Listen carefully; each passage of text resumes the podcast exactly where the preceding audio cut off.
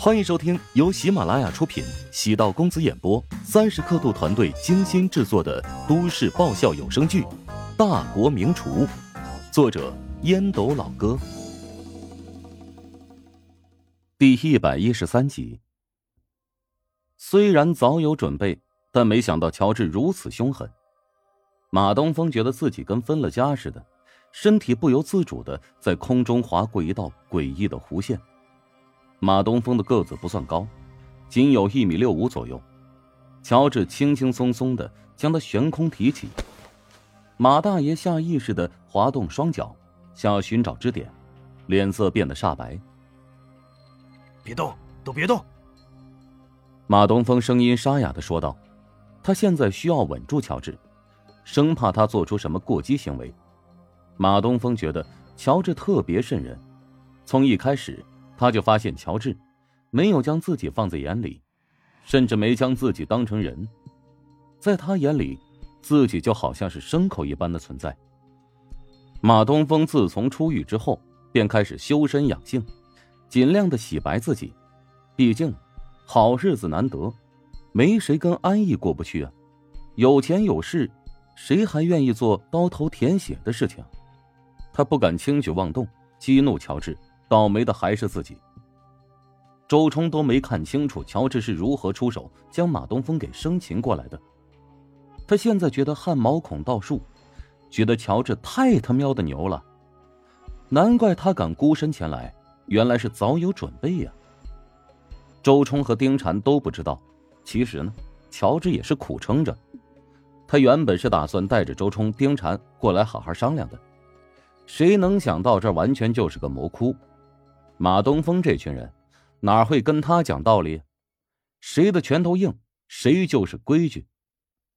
乔治只能硬着头皮上了。他知道擒贼先擒王的道理。趁着一群人将他们围住，马东风自以为十拿九稳，放松警惕的时候，来了一个兵行险招，直接将马东风给生擒了过来。乔治也惊讶自己的身手如此之好。竟然有种探囊取物的感觉，只因为对面太弱了。换做任何人，每天颠六口锅，也能练出惊人的手劲儿。马东风只觉得稍微动弹一下，脖子仿佛被钉子刺入。都退后，让他们走。乔治见马东风怂了，心情大定，只要死死的控制住他，今天就能全身而退。我们不走，事情不解决，我们哪儿都不去。至于你，也休想离开。乔治反其道而行之，马东风额头上青筋直冒，他告诫自己，千万要控制住情绪，退一步海阔天空啊！等脱离魔掌之后，再想办法将乔治大卸八块。给他钱，五千是吧？马东风望向一个红发男子，挤眉弄眼道：“五千可不够，还得支付医药费，再加五千。”乔治坐地起价，反正对马东风而言，五千和一万并没有太大区别。红发男子到收银台里，直接点了一万元，装在信封递了过来。接过来数数，别有假钞。乔治故意恶心道：“这话太刺耳了。”马东风被他控制着，大家敢怒而不敢言。钱给你了，现在可以放了我吧。等我们安全下楼，自然会放了你。乔治给周冲使眼色，扣着马东风的脖子，朝电梯移动。一群人等电梯门关上，连忙从楼梯朝楼下赶。八楼的缘故，等电梯门打开时，那群凶神没有追上。乔治算准时间。一脚踹在马东风的后腰上，将他从电梯门的缝隙里踹入其中。马东风疯狂的按着电梯按钮，门打开时，手下们气喘吁吁的赶到。他觉得自己现在特别沙雕，这么多人竟然让那三个人跑了，而且还拿到了钱。给我追！谁抓到那家伙，老子给他十万！手下当中反应较快的，连忙冲到门口，哪还有人影呢？马东风咬牙切齿：“查出动手的家伙究竟是谁？这仇我必须得报，而且立即得报。马东风的性子比较急，向来是复仇不过夜。乔治拉着丁禅、周冲穿过两条街，丁禅实在体力不支，伏在树旁喘个不停。周冲也是蹲在地上干呕，吐起了白色的泡沫。乔治感觉身上冒着热气儿，他没想到自己会做出这么刺激的事情。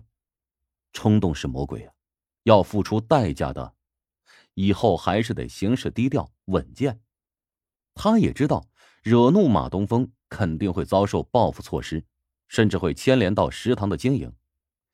他的性格是，只要已经发生的事，不会后悔，不会纠结。在他看来，马东风不过是一个色厉内荏的混混。从他被自己生擒时的样子可以看出，他的外强中干。想要找一个人并不难，关键是。需要时间。马东风发动所有的小弟开始打探乔治的底细。他们原本便有丁禅的资料，顺藤摸瓜查出乔治的身份，只是时间的问题。马东风觉得牛业比自己资源更多，认识的人更广，于是打电话给了牛业。牛哥，我想拜托你一件事。牛业泡在浴缸里，旁边有个穿着比基尼的女子。正在给他揉臂，牛业舒服的呼了一口气，放松道：“哎，啥事儿啊？刚才有人主动上门闹事，呃，我一时大意，让他给溜走了，想请你帮忙查一下他的底细。现在都这么晚了，等明天再说吧。嗨，哎呀，你也知道我的脾气，有仇必报，不隔夜。”你有没有什么照片或者视频啊？我让人帮你查查看。有。马东风心情一松，现在的摄像头很清晰，房间里各个角落都有监控。挂断电话，马东风便将乔治、丁婵和周冲三人的图片一一截取到牛业的手机上。牛业倒也没有多想，交给自己下面一个很得力的属下，吩咐他尽快查出三人。尤其是乔治的身份资料。原本以为要好几个小时，没想到过了半个小时便得到消息。老大，我找到一条线索了，网上有关于其中一人的新闻。手下拿着手机，表情复杂的汇报。新闻？牛业错愕，这小子难道做过什么天怒人怨的事情？属下将新闻转给牛业，新闻标题为“怀乡集团千金隐婚之谜”，置顶有两张照片，是用软件合成，一张是陶如雪的宣传海报，还有一张是乔治与穆小私下吃饭时网友的截图照片。刚才那家伙来头不小啊，竟然是怀香集团的女婿啊！牛业目瞪口呆，他想了想。将新闻转给马东风。人已经给他找到，怎么办？让他自己掂量着。如果马东风自己作死，那谁也救不了他。马东风收到消息之后，也是微微一怔。红毛属下见马东风表情尴尬，好奇道：“老大，究竟出了什么事了？你们自己看吧。”马东风将手机递过去。我靠，陶如雪可是我的梦中情人啊！我每天看琼金电视台枯燥乏味的新闻，就是冲她的颜值啊！这家伙跟穆小之前不是发生过绯闻吗？怎么他妈的现在摇身一变成为陶如雪老公了？坐在老板椅上的马东风，如同吃了老鼠屎般憋屈难受。自己刚才算是遇到啥事儿了啊？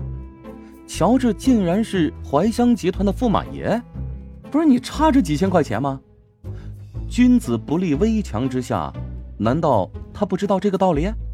为了这点钱，让自己身陷危险，完全难以理喻啊！马东风甚至觉得乔治是故意碰瓷儿，同时庆幸乔治平安的离开，否则怀香集团后期重点照顾自己，不仅他吃不了兜着走，甚至还会牵连到牛业。难怪牛业将消息转给自己之后，再也没有任何评价。他对自己现在肯定是失望至极吧。本集播讲完毕，感谢您的收听。如果喜欢本书，请订阅并关注主播。喜马拉雅铁三角将为你带来更多精彩内容。